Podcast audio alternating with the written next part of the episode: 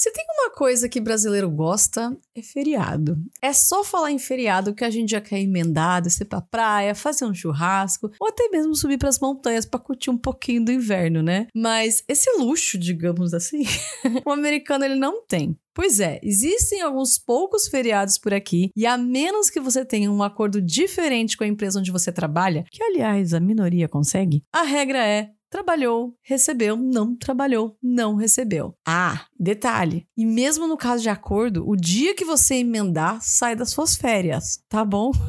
Esquece esses 324 benefícios aí que a CLT te dá. A regra aqui é outra.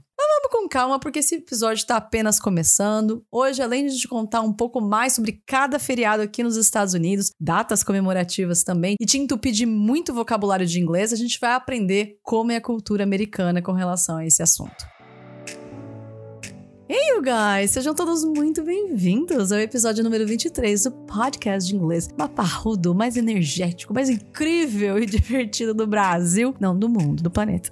o Erika na América Podcast. Aqui é Erika Belmonte, eu sou especialista no ensino de inglês para brasileiros e toda semana eu vou estar por aqui para te ensinar inglês de uma forma simples, divertida, sem enrolação e direto dos Estados Unidos. Já aproveita e siga meu podcast para você não perder nenhum episódio. Bom, para quem caiu de paraquedas aqui neste meu episódio, olá! Eu moro aqui em Iowa, nos Estados Unidos, há cinco anos, porque meu marido, Tuca, ele foi contratado por uma empresa americana. Um dia eu até posso trazer um episódio só falando sobre esse processo, vistos, costumes de trabalho, etc e tal, mas a primeira coisa que eu gostaria que vocês soubessem é que no Brasil a forma padrão de contratação dos funcionários de uma empresa é por meio da CLT, onde no meio de tantas regras, direitos e deveres, também diz que o funcionário ele tem que ter folga no feriado, ou então a remuneração em dobro. Agora, Agora, como eu mencionei até no início do episódio, né? Aqui nos Estados Unidos não é bem assim, não. Existem sim leis que governam a relação de trabalho entre empregado e empregador, mas não como a CLT, que, por exemplo, obriga as empresas a te dar esse dia de folga remunerado no caso, quando é feriado. Aqui isso varia muito de empresa para empresa, mas a regra que equivale é o que eu já mencionei. Trabalhou, recebeu, não trabalhou, não recebeu. Não tem essa não de ficar emendando o dia, farofa toda.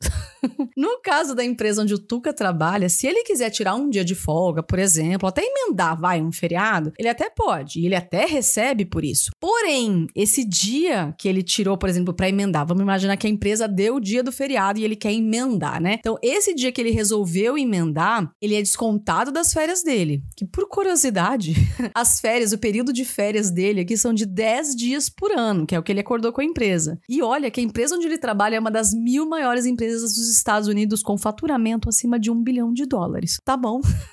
Cada empresa decide se o pessoal vai trabalhar ou não e em quais feriados. Inclusive, existem vários desses feriados aqui, como por exemplo, vai o President's Day, que a empresa dele diz que o funcionário tem que trabalhar. That's right, trabalha-se normalmente, enquanto que, por exemplo, nesse mesmo dia, a Microsoft dá folga para todo mundo. Mas também tem feriado que a Microsoft não dá, mas que a empresa do Tuca dá, se entende? Então varia muito o feriado e a empresa.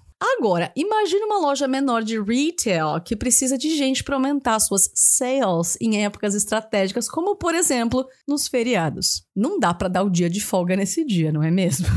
tá, mas calma, antes de eu continuar, vamos só esclare esclarecer. Muito bem, vamos esclarecer tudo aqui. vamos esclarecer essas palavras. Retail é o mesmo que varejo.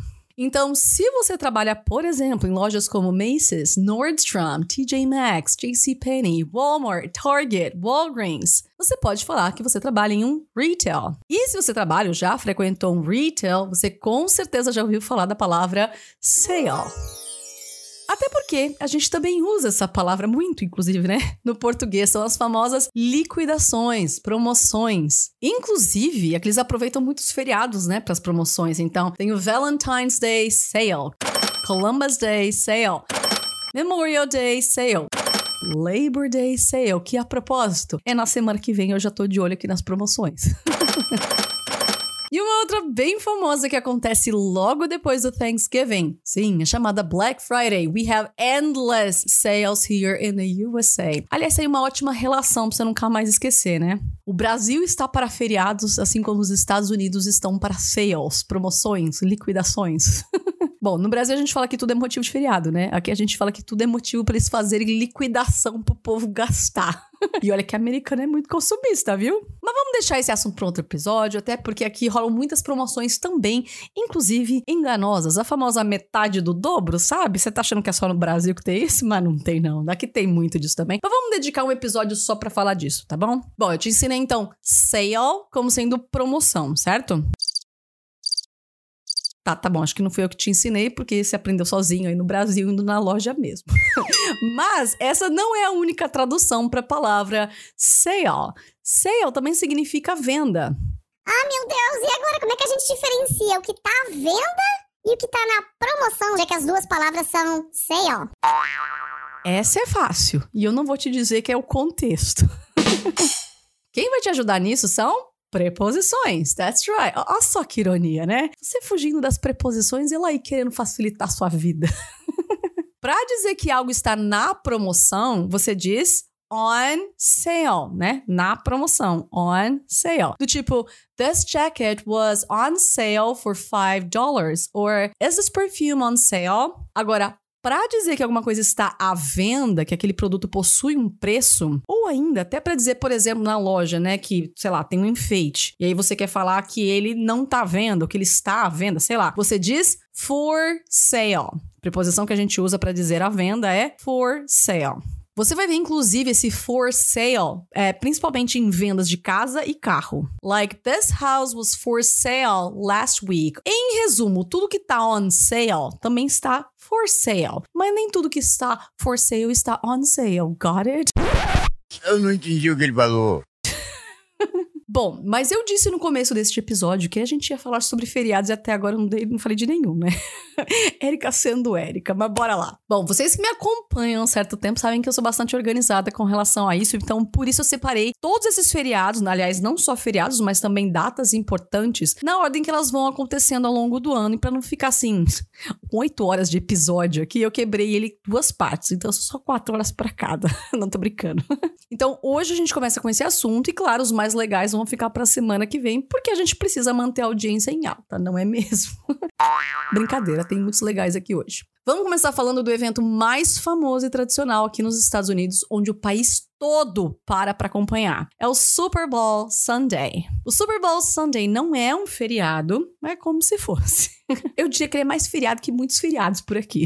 em nível de importância, ele tá ali, ó, pau a pau com o 4th of July, sim, um dia da independência aqui. E os motivos, na verdade, variam. Pode ser pelo jogo em si, pelo amor ao esporte, pelo time, por reunir a galera, pelo halftime show. Para quem nunca ouviu falar no Super Bowl, ele é o campeonato anual da NFL, National Football League, ou seja, Liga Nacional de Futebol. Agora vamos lá separar, né, diferenciar as coisas. Brasileiro é louco por futebol, né?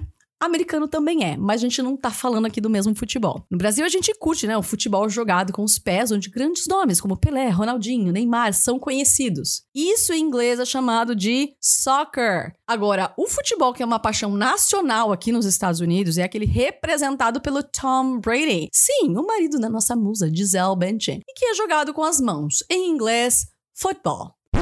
Pera, foot não é pé? Ou eu pulei a sala de inglês? não, você não pulou. Só entre nós que eu vou contar aqui, tá meio em off isso.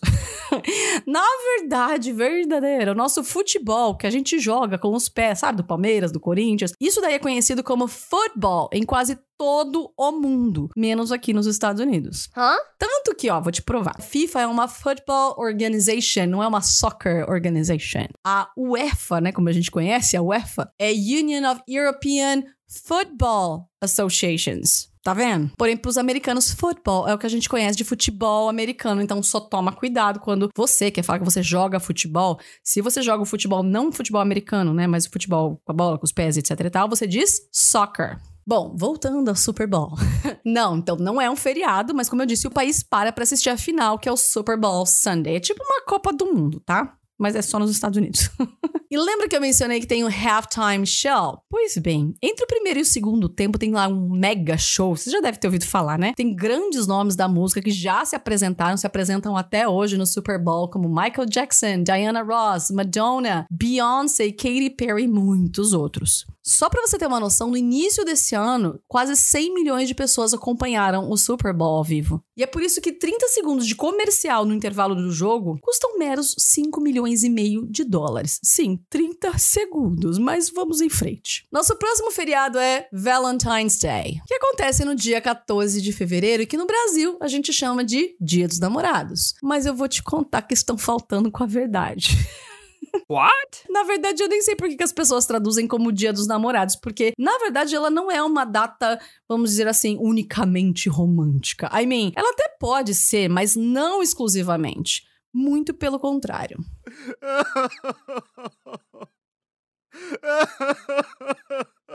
Calma, eu explico.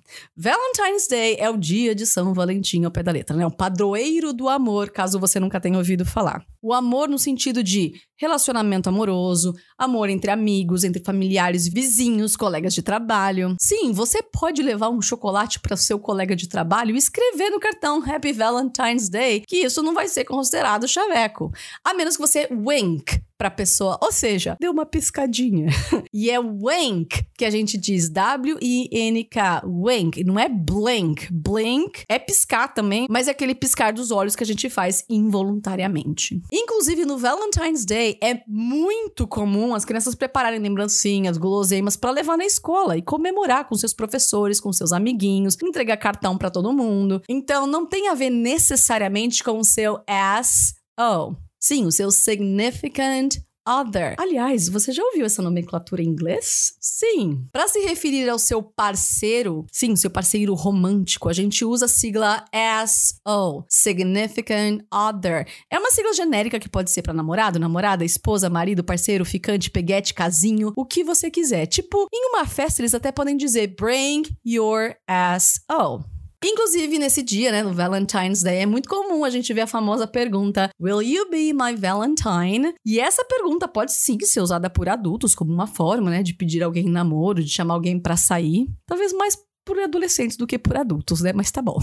Mas crianças também escrevem isso em seus cartões. Porém, com a conotação de amor amigo, do tipo, você me ama, gosta de mim, a ponto de ser meu amigo. And that's really cute. Tá vendo por que, que não é dia dos namorados? Got it now. Mas Valentine's à parte, vamos lá, que a gente tem outras datas importantes para celebrar, quer dizer, para conhecer. Um feriado nacional muito curioso que poucos brasileiros conhecem é o President's Day.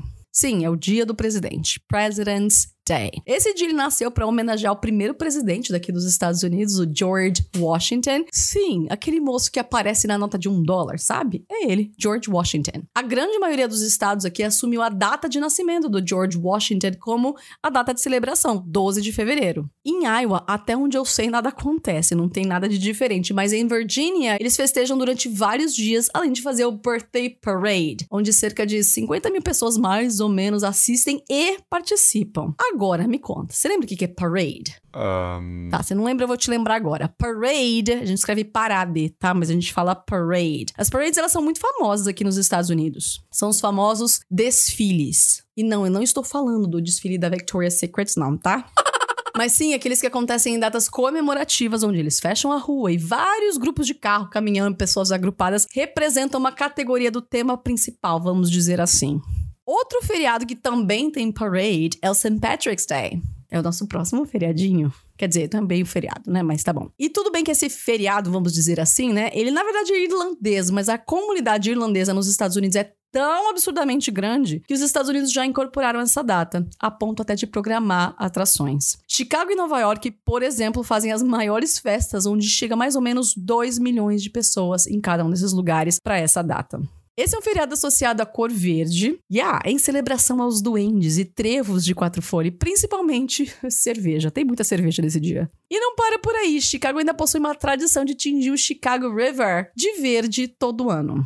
Vamos lá para uma dica de inglês. Tingir em inglês a gente diz to die. D-Y-E. To die. Sim, tem a mesma pronúncia de morrer em inglês. A escrita que é diferente, né? Morrer é D-I-E. Die. E não, eles não matam os peixes nem outros seres vivos com essa tinta que eles tingem no rio, né? No Chicago River. Porque essa tinta, na verdade, é biodegradável. So they dye the river in green every year. Joga no Google pra você ver lá que coisa mais linda. Então no YouTube tem uns vídeos bem legais mostrando. Bom, ainda no mês de março, porém três dias antes do St. Patrick's Day, há um dia muito comemorado aqui nos Estados Unidos, apesar de não ser feriado. Pie Day. Dia da torta? Sim e não. Pai é como a gente diz o pi em inglês. Se você não fugiu da aula de matemática, o pi é aquele número que representa uma constante, lembra? 3,14, 15 e assim por diante. E a criatividade do americano é tanta que instaurou-se o dia do pi aqui nos Estados Unidos. Tá, como assim? Bom, o pi é 3,14, certo? Lembra que pra gente falar as datas em inglês, primeiro a gente diz o mês e depois o dia? Então, 3,14. Que mês representa 3? É março, certo? 14 não é o número seguinte? Logo, 14 de março é o dia do pi, né? Wow. E aí, como o americano adora associar tudo à comida, aliás, eu descobri que eu tenho um lado meio americano. Eles aproveitam para comemorar o dia da torta em inglês, porque torta em inglês é pie. Então, pi em inglês e torta tem a mesma pronúncia que o pi escreve só PI, né? E pie é P-I-E, mas a pronúncia é exatamente a mesma coisa. Então, o resultado disso é uma bela torta de maçã, geralmente, né? De maçã, com desenho do pi em cima. Joga no Google para você ver algumas imagens, algumas artimanhas que eles fazem para esse dia. Bom, próxima data eu já vou começar trazendo uma novidade. Não existem ovos de Páscoa aqui nos Estados Unidos. Sim, aqueles que ficam pendurados entre os corredores pra gente passar, que a gente não consegue resistir, que vai de 100 gramas a 1 quilo das mais variadas marcas e custa entre um rim e 10 milhões de dólares. Então.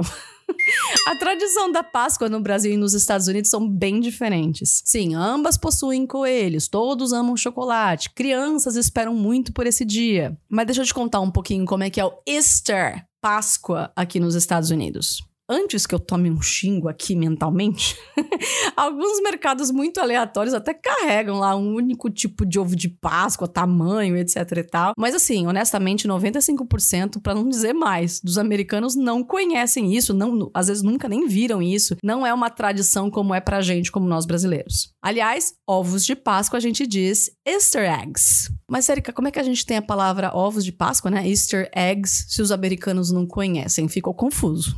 Tá, aqui a questão é o seguinte: como eu disse, os ovos não são de chocolate. Eles não estão pendurados nas lojas americanas.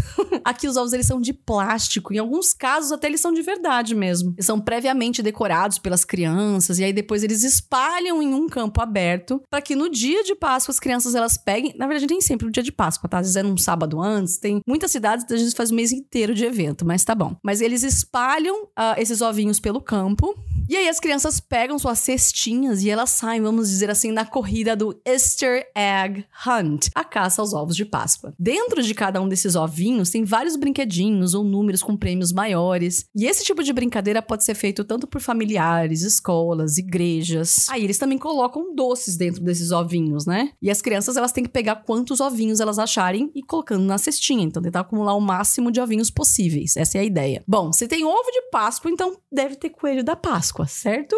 Certo? E como seria coelho da Páscoa, então, em inglês? Easter Rabbit? Hã? Não tá errado chamar de Easter Rabbit, mas não é assim que a gente fala pras crianças, né? A gente fala coelhinho da Páscoa, não é? Em português. Então, em inglês também a gente tem o nome coelhinho, que é Bunny. Easter Bunny. Bunny é o mesmo que filhote de coelho, portanto é um jeito mais fofo e carinhoso. E sim, mais comum nessa data. Aliás, essa é uma curiosidade muito interessante em inglês, né? Em português a gente sempre usa a palavra filhote de, né? Então, filhote de cachorro, filhote de gato, filhote de passarinho. Agora, em inglês a gente tem uma única palavra para descrever o filhote de um animal. Por exemplo, dog é cachorro. Agora, filhote de cachorro a gente diz puppy. Cat é gato. Gatinho é kitten. Kitten kitten, ok? Temos duck, duckling, pig, piglet. E assim vai. Legal, agora vamos lá para o mês de maio. Maio em inglês a gente fala May. M-A-Y, né? May. E o legal é que May significa tanto maio quanto. Ó, acho que isso vai ser novidade, hein? No começo de uma frase, a gente pode utilizar May para desejar alguma coisa para alguém. Por exemplo, May all your dreams come true. Que todos os seus sonhos se realizem. Esse que no início da frase, tá vendo? May your coffee be strong and your Monday be short. que o seu café seja forte e a sua segunda-feira curta. Então, may, blá, blá, blá, blá, blá. Você monta, né? Então, que, tal, tal, tal, tal, tal, tal. É isso que significa o may em inglês no início de frase. E por que, que eu tô dizendo tudo isso? Você já assistiu Star Wars? Sim, aquele dos Jedi que tem o Darth Vader, o robô fofo lá, o BB-8, sabe? Então, quando um Jedi vai para uma missão, eles dizem May the Force be with you. Que a força esteja com você. Tá vendo? Tá desejando algo. Legal, Erika, muito interessante, muito bacana. Mas o que, que isso tem a ver com os feriados nos Estados Unidos? Glad you asked. de novo, esse não é um feriado, feriado, mas é mais comemorado que muitos por aí. E olha a criatividade de novo do povo aonde chega. No dia 4 de maio é celebrado Star Wars Day. Sim, o dia de Star Wars. What? A lógica eu explico. Primeiro, lembra que datas no inglês americano a gente sempre inverte, né? Primeiro a gente vai trabalhar com o mês e depois o dia. Legal. 4 de maio então fica May na frente, né? E o dia é sempre o número ordinal, lembra disso? Se você não lembra, tem uma aula minha lá no YouTube gravada só sobre esse assunto. 4 no número ordinal que a gente usa para data, a gente vai falar fourth. Fourth. So Star Wars Day is on May the 4th, ok? 4 de maio. Qual que é mesmo aquela frase que os Jedi falam nas missões? May the Force be with you, right? Daí nasceu May the 4th. Hã? Quase vai? May the 4th be with you. Star Wars Day. Americano é ou não é um povo muito criativo e bom de marketing? E aí, me conta, tá curtindo o episódio de hoje? Percebeu quanta coisa você já aprendeu até aqui? E ainda a gente não acabou pausa para propaganda gratuita do meu curso de inglês. Não fica de fora da minha próxima turma que eu vou abrir do meu curso online de inglês. Ele é totalmente focado em imersão legendada sem sair do Brasil, com muito detalhe, explicações, estrutura, exercícios de writing, listening, reading, speaking, live toda semana fechada só para os meus alunos e com todo o meu suporte e acompanhamento. Você faz o curso no seu tempo e terá o meu suporte sempre que precisar. Já cadastra agora, pode ser depois que acabar o episódio, tá? Mas já cadastra o seu e-mail em curso.com ericabelmonte.com.br e venha ser o meu Grasshopper. Bom, mudando um pouquinho aqui o tom da nossa conversa, né? Outro feriado que é levado bastante a sério aqui nos Estados Unidos é o Memorial Day. O Memorial Day, que acontece na última segunda-feira de maio, homenageia homens e mulheres que morreram a serviço das Forças Armadas norte-americanas. Lembrando que Memorial Day não é dia de finados como a gente tem no Brasil em novembro, tá? Mas sim uma data específica para aqueles que morreram em combate. Mais uma vez são feitos desfiles com a participação de veteranos, escoteiros, bandeirantes, e é realizada uma importante cerimônia nos cemitérios, onde algumas pessoas até se reúnem para ouvir alguns militares falarem, prestar atenção nas homenagens e agradecer a todos os veteranos. É uma cerimônia bastante emocionante, eu já fui uma vez e adorei. Essa cerimônia, inclusive em inglês, é chamada de service. Sim, tradução seria serviço, né? Mas service, Memorial Day Service. Os cemitérios eles ficam todos repletos de bandeirinha. É quase um mar de bandeira, é sério. E muita gente coloca flores, né, nos jazigos, sendo conhecido, sendo gente da sua família ou não. Muita gente coloca simplesmente por respeito. E falando em bandeira, outra coisa que eu sempre escuto as pessoas comentando, né, quando vêm para os Estados Unidos, ou até mesmo quando assistem filmes americanos, é a quantidade absurda de flags que se encontram por aqui. Sim, bandeiras flags. E isso é real, quase todas as casas possuem aqui uma bandeira hasteada. Americanos são muito patriotas e, claro, aqui não poderia ser diferente. Então, dia 14 de junho é outro feriado bastante comemorado, Flag Day, o Dia da Bandeira. Esse aqui eu diria que é um pouquinho mais tímido, né, nas atividades, mas claro que, né, tem bandeira para tudo quanto é lado, eles colocam para fora e demonstram seu patriotismo. Para fechar esse episódio com chave de ouro, vamos lá para uma outra pitada de novidade? Vamos lá, pergunta rápida. Quando é o Dia dos Pais? A resposta é depende. Father's Day, Dia dos Pais no Brasil, em agosto. Sim, segundo domingo de agosto. Agora, Father's Day in the USA é na terceira semana de junho. Mas por que junho? Bom, vou dar um resumo aqui só para efeito de cultura e curiosidade, tá? No dia 5 de junho de 1905, teve lá uma missa especial para todos os pais que morreram em um grave acidente em uma mina em West Virginia. Como isso era muito local, né, e na época não tinha internet para ajudar a divulgar, poucos prestavam essa homenagem aos pais lá no início. Mas aí, uma moça chamada Sonora Smart, sim, filha de um veterano que morreu na guerra, começou a lutar por essa data para que no dia 5 de junho as pessoas prestassem homenagem aos seus pais, uma vez que o aniversário também do pai dela era nesse dia, 5 de junho. Aí os ministros da igreja até toparam, né? Né? Mas eles jogaram, na verdade, pra fazer todo esse sermão, pra poder fazer essa homenagem, pro terceiro domingo de junho, porque aí é uma forma deles terem mais tempo depois do Dia das Mães, assim eles conseguiriam preparar uma coisa melhor. Claro que assim, né? Até aquela coisa, vocês já sabem. Até virar um feriado nacional, teve muito esforço de divulgação, principalmente, inclusive, por parte da Sonora. Esse dia que virou feriado, mesmo Dia dos Pais, passou a ser comemorado, foi em 1972. E aí, né? Vou lá, National Holiday. A verdade é que existem, sim, muitos feriados interessantes, uns mais que os outros. E também tem os feriados que muita gente nunca ouviu falar. Para vocês não ficarem enjoados de pin, eu vou parar por aqui. E semana que vem a gente finaliza esse episódio, né? A gente continua falando dos holidays in the USA, todas as curiosidades, datas comemorativas diferentes, vocab, fun facts. So, that's it for today, my dear. E aí, me conta, vocês gostaram dos feriados e datas comemorativas mais celebradas aqui nos Estados Unidos no primeiro semestre? Bom, semana que vem, como eu disse, a gente vai continuar de julho a dezembro, né? Os feriados de julho a dezembro. E te prepara porque vai ter muita novidade, coisa que vai te deixar com o cabelo em pé. Que você vai falar, é nada. E eu vou falar, é sim.